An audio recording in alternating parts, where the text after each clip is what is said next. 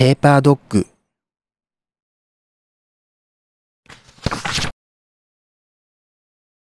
今回は猫のニャーの物語。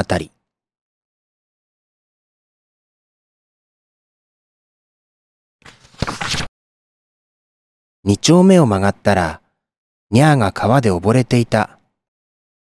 僕は助けようとも思ったがとっても悩んだ。僕の被り物は紙製だから水に濡れたら破けてしまう。そしたらまた僕は熊としてみんなに嫌われるんだ。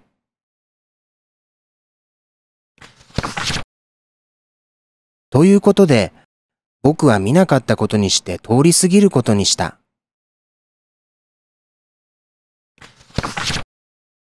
にゃーが死んだら、にゃーのお父さんもお母さんも悲しいだろうな。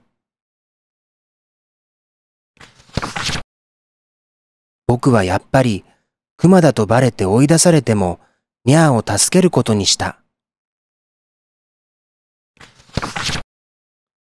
よく考えたら、僕は熊だから二本足でも立てた。だから、僕は犬のペーパードッグを濡らすことなく、ニャーを助けることができた。